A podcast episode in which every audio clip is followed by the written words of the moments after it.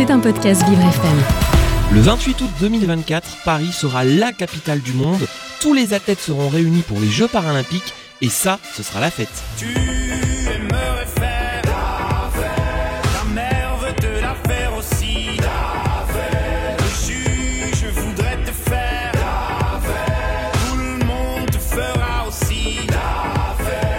Et pour que la fête soit belle, faisons la fête à nos athlètes. Ils vont porter haut et fort les couleurs de la France. Vous ne les connaissez pas assez et pourtant, je vous propose de les découvrir, de les aimer, de les suivre, de les encourager. Vous écoutez Sport 360, Jason Jobert. Et dans Sport 360, aujourd'hui, je suis avec François Pervy. C'est un sprinter sur les pistes.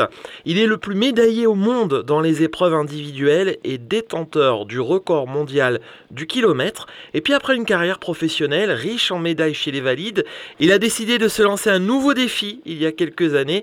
Et donc il est le seul Français médaillé olympique et paralympique avec nous. Bonjour François. Bonjour. Mais François, ce serait euh, trop réducteur de résumer votre carrière à, à- à cette anecdote dont je viens de parler. Je vais faire connaissance avec vous et revenir sur toute votre carrière, 20 années euh, de sport à haut niveau. Quels sont vos premiers souvenirs de sport quand vous étiez enfant, François? Ah, très bonne question. Euh, ma- mes premiers souvenirs de sport, bah, je dirais peut-être le, le Tour de France. Le Tour de France euh, que je regardais euh, chaque été quand j'étais euh, tout jeune. Parce qu'avec une mère ouvrière et un père agriculteur, on n'avait pas les moyens de partir en vacances. Oui. Et mes vacances, je les passais à crapahuter partout un peu dans mon village ou à la ferme. Et je passais aussi beaucoup de temps, quand il faisait trop chaud l'été, à, à regarder le Tour de France. Et oui, je crois que vous êtes breton, n'est-ce pas? Euh, non, je suis mayennais. Vous êtes mayennais, c'est juste, juste à côté. Le, le Tour de France, c'est vrai, c'est une fête tellement populaire et qui parle aux Français. Euh, vous la regardiez de- devant la télévision. Est-ce que parfois vous avez eu le plaisir également de voir le peloton passer euh, dans votre village ou pas très loin? Alors oui, il est passé pas très loin de mon village et c'est vrai que ça m'a toujours marqué euh, parce que je pense que le Tour de France, quand il passe devant chez toi, euh, c'est marquant pour euh, pour n'importe qui. Hein. C'est une grande fête, euh, grande fête internationale. c'est l'atmosphère est tout simplement incroyable et je pense que ça m'a aidé aussi à vouloir faire ce sport plus tard. Eh oui, on, on va y venir justement, votre passion euh, du vélo. Juste encore une petite question pour sur le Tour de France, parce que c'est vrai que ça parle à tous. Euh, Est-ce qu'il y a un, un- un héros euh, justement qui vous a fait briller les yeux pendant plusieurs années? Alors moi, quand j'étais jeune, quand j'avais 10-12 ans, c'était l'époque de Mario Cipollini, qui Oui. était sprinter, et il avait une certaine classe. par exemple, quand il avait le, le maillot jaune, eh bien, il avait le maillot jaune et il demandait à son équipe de lui faire un cuissard jaune. Oui. Alors, à, à l'époque, c'était interdit. Il devait garder le cuissard de la couleur de son équipe et euh, il payait des amendes chaque jour passé en total jaune. Mais il s'en fichait, il s'en fichait parce que voilà, il voulait avoir, il voulait avoir la classe et puis il avait toujours des, des, des tenues un peu, un peu spéciales. Et puis surtout, c'était un grand gaillard, un Italien, et puis euh, il gagnait au sprint. Et moi, à l'époque, euh, j'étais plutôt, euh, plutôt nerveux, euh, plutôt déjà sprinter euh, dans mon quotidien. Eh oui. Le, le- le plaisir euh, d'avoir la classe avec Mario Cipollini, effectivement. Alors du coup, comment vous vous êtes mis euh, au sport et plus particulièrement au cyclisme bah, dès l'enfance, alors j'imagine? Alors déjà, j'ai commencé euh, pendant quatre ans à faire du foot, un peu comme comme tous les enfants, euh, comme tous les petits garçons de mon âge. Et puis j'avais les pieds carrés, ça ça marchait pas. Donc ensuite j'ai arrêté, j'ai fait deux ans de tennis. Le Oui. tennis, euh, de, de 10 ans à 12 ans, j'ai fait du tennis, ça marchait plutôt pas mal. Et puis je me suis cassé le poignet deux fois en un an. Euh, donc euh, je me suis fragilisé le poignet, donc on a arrêté le, le, le tennis. Et euh, à 12 ans, euh, mon père m'a dit si tu passes euh, en sixième, je te paie une licence euh, de vélo. Waouh, Parce que j'étais euh, tout le temps, j'étais tout le temps fourré sur mon vélo après les cours. d'accord. Euh, tous mes jours de vacances, tous les week-ends, j'étais sur mon vélo et je, je faisais le tour du petit lac, le tour du grand lac euh, dans mon village. Euh, je passais mon temps dessus. Et euh, il a dit bon bah ça a l'air de te plaire, euh, tu regardes Tour de France à la télé, je te paye une licence si tu rentres en sixième. Ce fut le cas, euh, je suis passé en sixième. euh, parce que j'étais pas forcément facile à l'école. Et, et ça a commencé comme ça, et j'ai eu la chance de gagner tout de suite mes premières courses. Donc forcément, ça donne envie de continuer. Et, et ainsi de suite, et jusqu'à jusqu'à aujourd'hui, finalement. Et Eh oui, alors quand vous étiez enfant, le vélo permettait euh, peut-être pour vous de, de vous échapper, de penser à autre chose? Oui, c'était mon évasion. Euh, quand j'arrivais de l'école, je prenais mon cartable, je le jetais au fond du garage, je prenais mon, je prenais mon vélo, je prenais mon vélo et, euh, et euh, j'allais, euh, j'allais faire euh, le, tour, euh, le tour du, mes petits tours euh, dans, dans, dans la terre là, dans, autour du lac. Et puis euh, euh, c'était aussi une façon pour moi parce que mon voisin qui avait le même âge que moi, Oui. en fait, j'a- j'avais peur de ses parents. Et en fait, je passais mon temps à faire des allers-retours devant chez lui pour le pour le, le, le choper au passage euh, et pour pour pouvoir jouer avec lui en fait. Parce que j'avais peur d'aller sonner. J'avais peur d'aller sonner Ah pour oui. pas les déranger et tout ça. Donc en fait, voilà, c'est des petites anecdotes comme ça. Et puis euh, mon, mon père m'a dit à cette époque-là, euh, on n'a pas d'argent. Mhm. Euh, tu n'auras pas de PlayStation comme tes copains parce que dans mon village on était quatre du même âge et tous les autres avaient des PlayStation ou des mobilettes. Il m'a dit tu n'auras pas de PlayStation, tu n'auras pas de mobilette. Euh, on n'a pas les moyens de partir en vacances parce qu'on a des, des bovins, on a des vaches, il faut Oui. être là au quotidien. Euh, tu n'auras rien de tout ça. Par contre, tu auras toujours un vélo à ta taille. Oui. Donc j'ai toujours eu un vélo d'occasion, mais j'ai toujours eu un vélo à ma taille. Donc euh, en, en gros c'était en quelque sorte mon, mon seul jouet, entre guillemets, mon seul jouet. Et euh, c'est comme ça que euh, bah, j'ai passé déjà à l'époque euh, pas mal de temps euh, les fesses sur ma selle. Et puis bah forcément j'ai ac- j'ai acquis de l'agilité, un peu un, un petit, un petit coup de pédale. Et puis ça m'a aidé quand été licencié les premières années, ça m'a tout de suite aidé. C'est- intéressant de, de voir le lien avec l'enfance et les anecdotes que vous nous racontez, mais qui vont avoir un lien tellement important dans la suite de votre carrière. Euh, et comment, je dirais, le petit François, euh, qui faisait du vélo autour de la ferme, pas loin de chez son copain, euh, petit à petit est devenu de, de plus en plus meilleur, je dirais, et euh, s'est transformé en sportif de haut niveau? Bah déjà depuis tout petit je voulais gagner. hein. Oui, Euh, c'est dans votre caractère, ça, François. Oui, oui, sans, sans vouloir le chercher, c'était c'est intrinsèque, c'est comme ça, c'est j'ai ça en moi. Euh, je voulais faire du vélo, ça me plaisait énormément, j'adorais ce que je faisais, mais je voulais gagner. Et puis quand j'étais petit aussi, il faut pas se cacher, je faisais déjà une tête de plus que tout le monde parce que Mhm. j'avais mûri un peu plus vite que les autres. D'accord Donc euh, quand on a 12, 14, 16 ans, euh, tout de suite, euh, je, je gagnais tout ce que je faisais. Donc en fait, ça m'a aidé aussi à prendre du plaisir, forcément. Donc ensuite, de fil en aiguille, bah, on se donne des, des objectifs un peu plus élevés. Le championnat départemental, le championnat régional, le championnat de France. Et puis ensuite, euh, quand j'ai eu euh, 17 ans, je me suis fait euh, repérer par le sélectionneur euh, de l'équipe de France dans la discipline de la, de la piste, parce que euh, quand dans mon adolescence, je faisais du VTT, du cyclocross, de la route et de la piste. Je faisais à peu près tout, toutes les disciplines.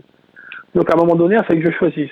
Et vers 17 ans, j'ai fait un championnat de France euh, euh, de piste, alors que chez moi en Mayenne à l'époque, il n'y avait pas de piste. Donc euh, j'ai été là-bas brut de décoffrage à un championnat de France. Je fais euh, vice-champion de France Mhm. et, je, et je bats des gars qui sont déjà en équipe de France Ah oui. qui font déjà du vélo tous les jours, qui font de la musculation tous les jours. Moi, à 17 ans, j'avais pas encore touché à une seule barre de musculation. D'accord. Je je ne faisais pas de piste, donc euh, je faisais de temps en temps, quand je faisais mes entraînements sur route, je faisais un ou deux sprints comme ça pour, euh, pour améliorer mon sprint, mais c'est tout. Et là, je me fais, euh, je me fais détecter par euh, le sélectionneur de l'équipe de France. D'accord. Il me dit, je te sélectionne pour les championnats d'Europe et les championnats du monde si tu veux, et je te propose de rentrer en équipe de France à l'INSEP euh, dans le mois de Vincennes Oui. en, en septembre. Alors là, on est en quelle année? Vous avez quel âge à peu près du coup? Alors là, on est en 2001 et Ouais. j'ai euh, de 17 ans. D'accord. J'ai 17 ans, alors moi je réfléchis beaucoup. Euh, je lui dis pas non, je lui dis pas oui tout de suite parce que euh, moi je voulais être pro sur route. Moi, moi ce qui me faisait Oui. rêver à l'époque, c'était le Tour des Flandres, euh, Paris-Roubaix. Mhm. euh, les, gr- les grandes classiques. Et, euh, et en fait, euh, pour être honnête, euh, à l'époque, on est en 2001, Oui. et on va pas se le cacher, en 2001, on, on, on venait d'apprendre quelques années avant avec l'affaire Festina Et Eh oui. que, que pour être euh, performant sur route, et si on voulait gagner des courses sur route, et être un grand champion sur route, il fallait, euh, il fallait euh, taper dans la potion magique. Eh oui. Ju- Justement, je vais juste m'attarder là-dessus euh, par rapport à l'enfance dont on vient de parler juste avant. Est-ce que c'est une période qui vous a un peu déçu, voire fait un peu peur hein, aussi en tant que futur sportif du milieu du vélo? Ah bah clairement oui, clairement oui, ça m'a fait peur. Forcément, j'ai été déçu, mais j'ai encore des yeux de- d'adolescent, donc je, comp- je comprends pas trop, je comprends pas tout. Euh, mais à l'époque, euh, je suis assez, euh, on va dire, j'ai assez d'informations pour comprendre qu'il il fallait ça pour être un grand sport, un grand champion sur route. Et puis, Et- je vais dire, le, le- le cyclisme sur piste, quelle belle discipline également, et avec euh, de beaux Français qui ont pu euh, être médaillés dans de nombreuses euh, Olympiades, notamment les championnats du monde. Mais oui, il y avait ça, parce qu'à l'époque, en 2000, il y avait déjà Florian Rousseau, Arnaud Oui. Tournant et Laurent Gagné qui étaient, euh, qui étaient champions olympiques, euh, multiples champions du monde. Et quand tu es en équipe de France, c'est pas le même état d'esprit, la même philosophie que quand tu es dans une équipe pro euh, privée, avec des sponsors privés. Quand tu es routier, tu, es, tu as toujours le stress de devoir re-signer un contrat pour continuer ta passion et ton métier. Nous, en équipe de France, on n'a pas de contrat, on gagne pas d'argent. Mhm. Donc en fait, on on n'est pas entre guillemets pourri par ça et on n'est pas stressé par ça. Donc euh, euh, quand tu es en équipe de France, euh, on te donne ta chance pendant très longtemps, on te laisse progresser, ça prend des années. Euh, donc en fait, c'est pas du tout le même état d'esprit. Et quand j'ai été champion du monde, j'ai gagné 2000 euros Oui, euh, de, de prime, la prime 2000 euros. d'accord. Euh, et euh, j'avais quelques sponsors, mais euh, c'était, euh, je vivais en dessous le seuil de la pauvreté. Donc euh, quand je suis un petit sport, c'est un petit sport le cyclisme sur piste. Donc en fait, on n'est pas gangréné par tout ça. Donc le dopage, clairement, on n'a jamais entendu des, des, des cas de dopage sur piste. Bien Et c'est sûr. ça qui m'a, Mhm. c'est ça qui m'a fait choisir euh, la piste à cette époque-là. Et puis ensuite, quand tu rentres en équipe de France, bah tu tout de suite es dans le même groupe de travail qu'avec euh, des champions olympiques, des champions du monde, les grands champions euh, français Et oui, Et ça ça, porte. bah, voilà, ça, ça te tire vers le haut. Tu es avec, euh, avec des, des dieux vivants. Alors progressivement, eh bien, votre niveau va monter et puis vous allez multiplier les titres euh, au niveau euh, local, national et puis après, bah, c'est même au niveau mondial. Oui, c'est vrai. Alors, euh, j'ai mis, alors, dès 2002, j'ai été champion du monde chez les juniors. Très vite. Mhm. oui, très vite. Mais après, chez les élites, ça a été un peu plus compliqué Oui. euh, parce que j'ai été euh, champion du monde chez les élites en 2013. Donc, j'ai mis 11 ans après mon titre junior à être champion du monde chez les élites. Tout simplement parce que je me suis beaucoup blessé dans cette période-là.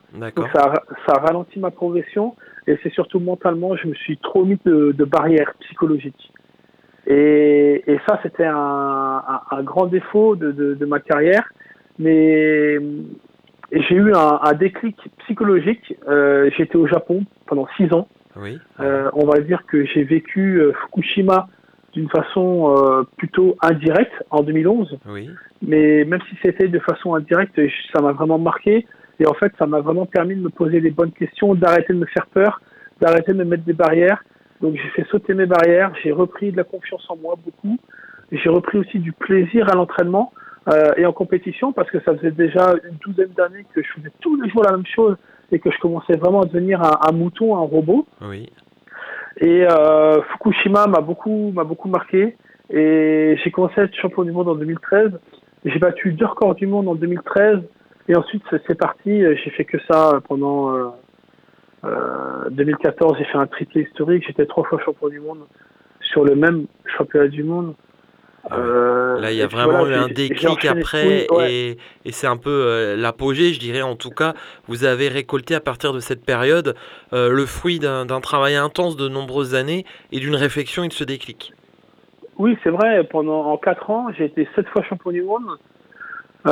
J'ai deux médailles olympiques, bah, une médaille olympique et paralympique. Mhm. Et j'ai aussi battu deux records du monde, le record du monde du kilomètre et le record du monde du 200 mètres lancé. Eh oui. Euh, donc euh, c'est, j'ai enfin, j'ai enfin euh, eu le, le- la récompense de tous mes sacrifices pendant euh, pendant toutes ces années. D'ailleurs, quand on va sur, sur Google ou sur Facebook, on, on tape votre nom, on voit une photo. euh, vous avez le maillot blanc, mais avec les rayures de champion du monde. Et sur une photo, on vous voit avec plein de médailles autour du cou. C'est la consécration. Que pense alors, euh, bah, je, je, parle de votre père, puisque vous m'en parliez tout à l'heure, celui qui vous offrait un vélo à votre taille euh, pratiquement chaque année. Il doit avoir euh, à ce moment-là les yeux remplis d'émotion et de fierté sur, de son fils?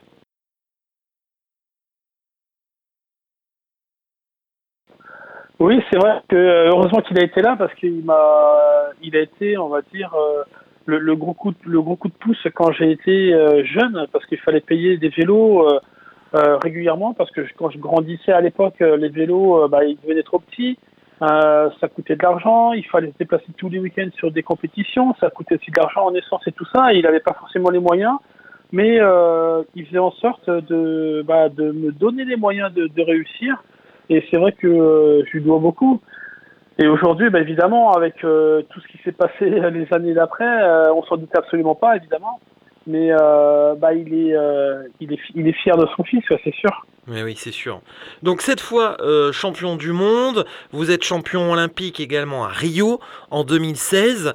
Euh, cette période qui commence euh, en 2011 et qui est vraiment une période, je vais dire, avec beaucoup de réussite pour vous. Qu'est-ce que ça a été également comme, comme sacrifice au quotidien? Ah, Les sacrifices, forcément, il faut en faire. Alors, on, on en fait, mais on veut les faire. Euh, rien ne nous oblige à les faire, mais si tu veux être performant, tu es obligé d'en faire. Oui. Donc en, en, gros, les sacrifices, c'est quoi?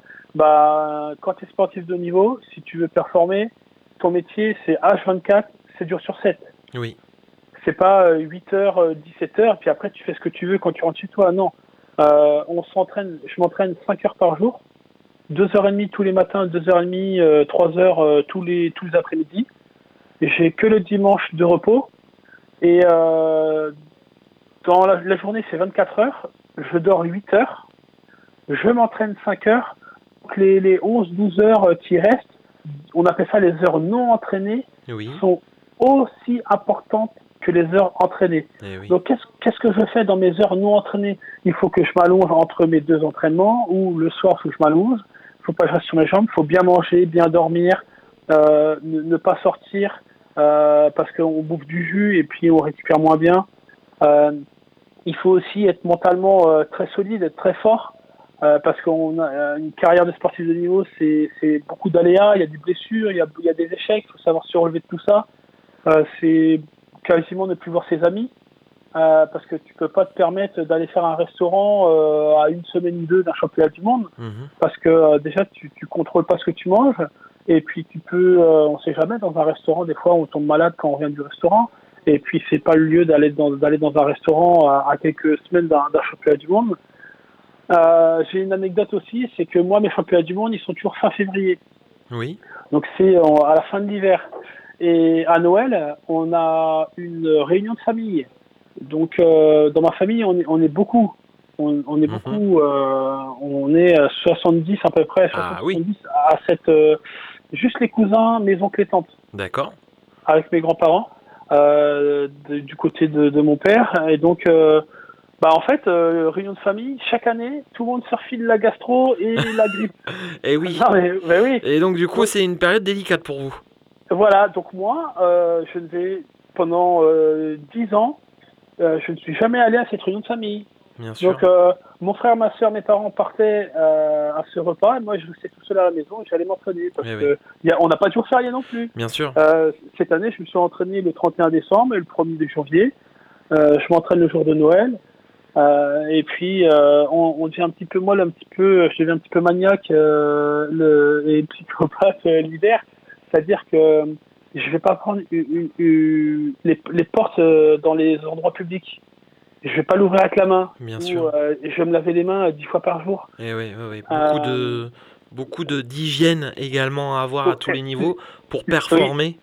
Bah oui, oui, oui. L'hiver, l'hiver c'est ça, hein, parce que surtout pour mon championnat du monde, quand il est fin février, faut que je fasse très attention. Je peux pas me permettre de d'être faible pendant une semaine ou deux Eh à oui. cause d'une grippe ou à cause d'un coup de froid. Donc euh, l'état d'esprit un petit peu de, de tout ça.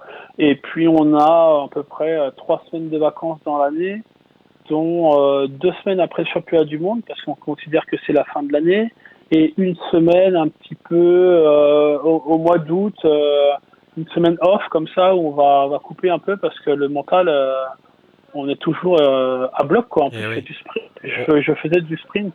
On se rend compte en vous écoutant qu'effectivement ce sont des, des journées et un calendrier euh, très précis. Euh, on va revenir sur euh, 2016 et puis on, par- on parlera de Tokyo juste après. 2016 c'est Rio. Là vous êtes euh, médaillé olympique. Ça vous fait quoi? C'est quand même un moment super important d'une carrière euh, d'obtenir une médaille aux Jeux olympiques. Oui, alors ça m'a fait euh, un grand soulagement parce que j'avais 32 ans déjà à l'époque. Et moi, dans le sprint sur piste, euh, à 30 ans, tous mes aînés, ils avaient déjà pris leur retraite. Mhm. parce qu'ils étaient soit euh, soit euh, très fatigués physiquement et ou mentalement. Donc en fait, euh, moi à 32 ans, je faisais un peu de rab. Je n'étais toujours pas médaillé olympique. Euh, en 2016, j'étais déjà euh, six fois champion du monde avec mes deux records du monde, donc je faisais partie des favoris. Euh, malheureusement, cette année-là, on a été, on a eu une préparation euh, tronquée par des problèmes de management au sein de la fédération. Ça a été très compliqué à gérer. Euh, Il n'y a aucun Français qui marchait et euh, qui était en forme. Et malgré tout, par équipe, on a réussi à, à se serrer les coudes et aller chercher euh, une, médaille de bronze. Euh, et pour moi, c'était un soulagement parce que j'ai fait les Jeux Olympiques euh, depuis euh, mes 20 ans, depuis Athènes en 2004, et je les ai tous faits. Oui. Donc il y, en a deux que j'ai fait en tant que, que remplaçant, euh, 2008 et 2012. Parce que D'accord. Suis cassé la clavicule. Bon, bref. Donc là, euh, je sais que je suis plus ou moins en fin de carrière et que euh, 2020, Paris 2020, euh, Paris euh, euh, Tokyo, Tokyo 2020, Tokyo, oui, pardon, 2020, c'est un peu loin. Mhm. C'est un petit peu loin. Et en fait, euh, pouvoir avoir, pouvoir être médaillé olympique, c'était un grand soulagement parce que je, je peux me dire que je suis médaillé olympique dans la carrière d'un sportif de niveau, surtout un petit sport comme le mien. Euh, ça compte énormément. Chez nous, c'est le Graal. Eh oui. Euh, à l'époque, j'avais beau être six fois champion du monde et double, double recordman du monde. Cette médaille de bronze, pour moi, elle avait une valeur euh, incroyable. Vous ne pouviez pas finir votre carrière sans avoir une médaille euh, olympique que vous avez obtenue, sauf comme euh, vous êtes un super champion et avec des valeurs, et on le ressent depuis le début de, de notre échange, vous vous mettez également à devenir guide euh, d'un athlète en cyclisme toujours non-voyant pour viser aussi les Jeux paralympiques et l'aider à obtenir une médaille. Et c'est ce que vous allez réussir à Tokyo en 2021 avec une médaille de bronze de nouveau. Oui, oui, oui. Alors ça, c'était euh, un projet euh, incroyable. Humainement, c'était vraiment euh, incroyable. C'est très enrichissant.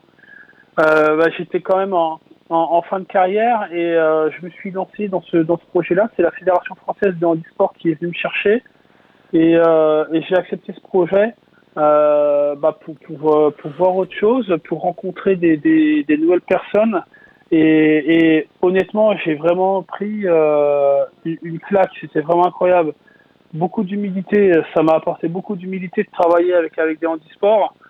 Et euh, et nous, à l'époque, quand ce projet euh, est annoncé officiellement, on n'avait que six mois avec mon binôme pour euh, pour progresser, pour apprendre à se connaître, pour être synchro sur un tandem, parce qu'on pédale exactement de la même façon euh, sur sur un tandem. hein, c'est un pivot fixe. Euh, donc, faut que très, très, très synchro au, au- millimètre près. Donc, euh, six mois, c'était pas beaucoup. Donc, c'était un vrai défi à relever, un vrai challenge. Et puis, euh, heureusement pour nous, le, le Covid est passé par là parce qu'il nous a permis de nous entraîner euh, une année supplémentaire en plus parce que le- les Jeux Olympiques ont été, les Jeux Paralympiques ont été euh, repoussés d'une année. Donc, on a pu bosser euh, mieux, beaucoup mieux. On a pu mettre des choses en place. Euh, parce qu'il y avait vraiment tout à mettre en place. La fédération m'a dit François, on a besoin de toi pour, euh, pour se professionnaliser, parce qu'on on manque, euh, on manque de professionnalisme. Donc euh, j'ai établi un cahier des charges et la fédération a accepté tout ce qu'il y avait sur le cahier des charges. Donc c'était pour moi aussi super excitant. C'était c'était enrichissant, Une galvanis- belle expérience humaine et qui se termine en plus par, par la performance. Oui. Ça, c'est important. On, on va continuer vite fait parce que malheureusement, le temps nous est compté. On pourrait rester, Oui. j'ai l'impression, des heures ensemble. euh, parce que bah, au-delà de Tokyo, après, bah, vous êtes toujours dans l'action. J'ai l'impression, euh, François, vous vous arrêtez jamais. Euh, vous venez d'obtenir un record d'Europe de vitesse vélo couché caréné. Est-ce que vous pouvez nous expliquer pour les auditeurs c'est quoi Et d'où cette idée d'avoir encore un, un autre record hein? Alors oui, c'est c'est aussi euh, très atypique. Ça, c'est euh, j'ai tenté de battre le record du monde de vitesse maximale en vélo couché caréné à la seule force de l'homme. Donc en, en gros, c'est un, un vélo couché. J'ai les pieds devant, je suis allongé sur le vélo et j'ai un carénage. Donc ça ressemble à, à une amande géante. C'est quelque chose de Mhm. très très fin. J'ai vu des vidéos, c'est même impressionnant. hein. Oui, oui. Ben, le record du monde c'est 144 km/h. Ouais. et j'ai fait une pointe à 140 km heure sur du plat dans le désert du Nevada. Pardon. Et euh, à la seule force de l'homme. Donc, euh, pardon. Euh, là, c'est un vélo qui est construit et qui est amélioré chaque année par l'université d'Annecy, Oui. par, les, par les futurs ingénieurs euh, de, de l'université d'Annecy. Euh, ils ont commencé en 2007. Donc là, le vélo est comme euh, relativement très abouti. Et euh, ils sont venus me chercher parce qu'ils a le vélo, puisque leur vélo est abouti, il leur fallait un, un gars qui est capable d'envoyer des watts à l'intérieur. Que Je, suis- je suis vraiment enfermé dedans. hein. Euh, c'est euh, c'est vraiment euh, incroyable. C'est ça. Et, euh, et donc, j'ai malheureusement pas battu le record du monde, mais euh, c'était aussi là une super expérience avec, avec des jeunes, des jeunes futurs diplômés et, euh, et aussi des, des sensations incroyables. Moi, je suis enfermé dans ma boîte à sardines, je pédale à 140 km/h. Euh, c'est euh, hallucinant, quoi. C'est ça, c'est carrément une, une boîte à sardines. Et Ouais, puis, et puis euh, je dirais que euh, bah, les jeunes, ça vous connaît. Vous avez lancé également la, la Pervy Academy. Euh, Il y a un vélodrome à Laval, donc dans la Mayenne, qui porte maintenant votre nom. Vous êtes consultant à France Télévisions, donc vous avez mille et une vies, j'ai l'impression. Ce que je vous propose, François, c'est quand vous viendrez sur Paris, qu'on vous reçoive dans une autre émission pendant une heure, qu'on ait le temps encore mieux de faire connaissance, parce qu'on arrive au bout là de notre sport 360 où on avait 20-25 minutes ensemble et on a été ravis je pense de- d'en savoir un petit peu plus sur vous et euh, on a hâte de vous entendre encore j'ai l'impression. eh ben, avec grand merci, je viendrai avec plaisir. Eh ben merci beaucoup François Pervy, j'encourage tous nos auditeurs à vous suivre également sur les réseaux sociaux. On vous retrouve comment François? On me retrouve comment? Sur facilement sur euh, Instagram, Facebook. euh, j'ai mes pages que j'alimente euh, et actuellement euh, j'ai un petit projet de. Je vais faire l'America's Cup, donc je vais pédaler euh, sur un vélo qui se trouve dans un bateau à voile pour créer de l'énergie. Ça s'appelle l'Am- l'America's Cup et ça c'est mon projet de cette année. Et je vais bientôt partager euh, plein de choses euh, de ce projet-là. Eh ben super, bah, raison de plus pour venir à la radio euh, nous en parler. Merci beaucoup François d'avoir passé euh, euh, ce début de matinée ensemble et on se dit à bientôt sur Vivre FM. C'était un podcast Vivre FM. Si vous avez apprécié ce programme, n'hésitez pas à vous abonner.